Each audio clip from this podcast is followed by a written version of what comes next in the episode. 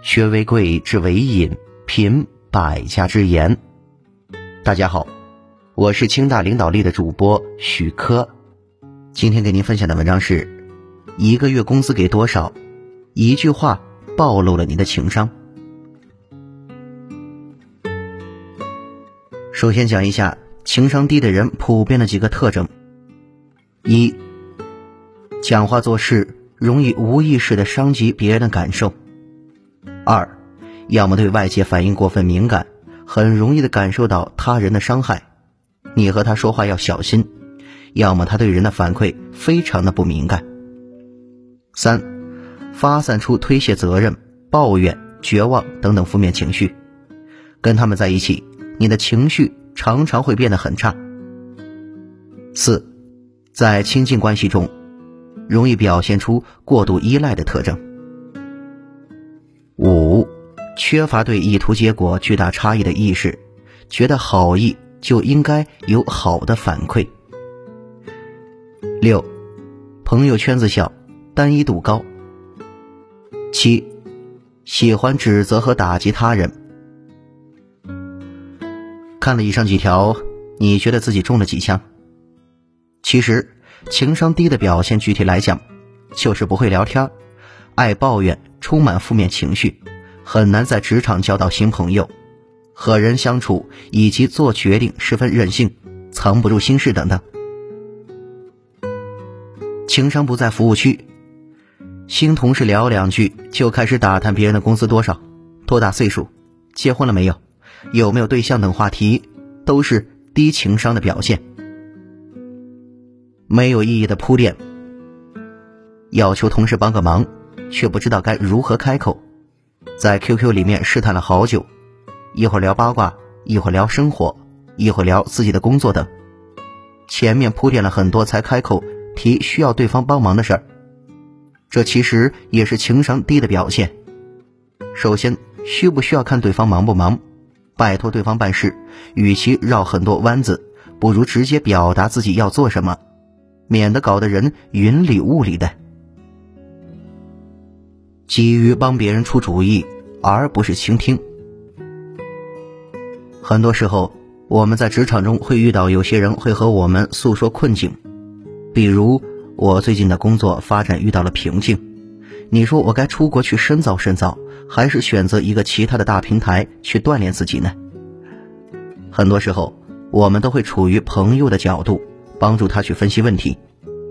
但其实，同事在这种情况下，最好作为一个倾听者，而不是一个帮他做打算的角色，免得事后出现问题，对方会觉得只怪当初误听了你的意见，导致了自己的失误。爱抱怨。负面情绪外露，这种人经常抱怨自己加班多，自己的工作量最多，自己的工资太低，自己在同事关系中被排挤，领导经常故意为难自己。总之，一切事情都能够成为他们抱怨的源泉。抱怨不可怕，但是可怕的是自己做了很多工作不被领导和同事认可，这就阻挡住了你在职场中发展的步伐。所以一定要注意收一收职场的负面情绪。很难在职场中交到新朋友。其实，职场中本来也不是非常好交朋友的，大家都存在利益和竞争关系。但是有些人确实由于自己不会有利用的时机，和别人在该成为朋友的时候，还是点头之交的陌生人。很多部门同事。打过交道之后，相对熟悉，见面打招呼，有时间聊一聊，平时分一分零食都是稀疏平常的事情。但是有些人在职场中，明明和一些人，比如行政、人事、采购、财务，经常打交道，却每次见面都跟大姑娘上轿头一回似的。为何不利用每次的沟通，把彼此的关系拉近一些，多结交一个职场的新朋友呢？书到用时方恨少，人脉也是如此。有时候在工作中需要帮忙，还是需要建立一些职场的人脉关系。我的决定一直很任性。你在职场中任性过吗？比如，领导给同级别的同事升职，却没有选择你，你就以辞职相要挟；比如，客户给了一个不合格的要求，你二话不说就在朋友圈中含沙射影的发泄。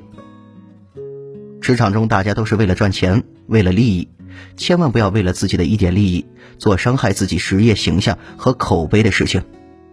圈子就那么小，不要得不偿失。藏不住心事儿。你有没有见过这样的人？每次领导和他布置任务的时候，他就愁眉苦脸，一肚子怨言，说了一大套理由，自己从来没做过，没经验，太忙没有时间，项目多精力不够等等原因。最后还是没办法，拗不过领导，还是硬着头皮把活给接下来。藏不住心事，经常会给大家不成熟的印象。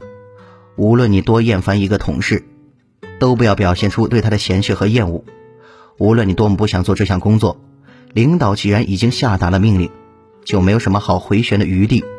就不要在领导和同事面前不断拉低自己的印象分。说了这么多低情商，给大家普及一下高情商人的几大表现：一、讲话做事善于照顾他人感受。二，解读对方情感和意图能力强。三，辐射正能量，和他们在一起，你会感受到舒服、轻松、快乐和热情。四，善于维系亲近的关系，也能保持独立和自我。五，深刻理解意图与结果的巨大差异，会主动关注和获取对方的反馈，加以调整。六，朋友圈子广，能容纳多种类型的人。七，善于鼓励和夸奖他人。好嘞，文章听完了，有什么想法记得给我留言，欢迎分享给您的朋友们。我们下次见。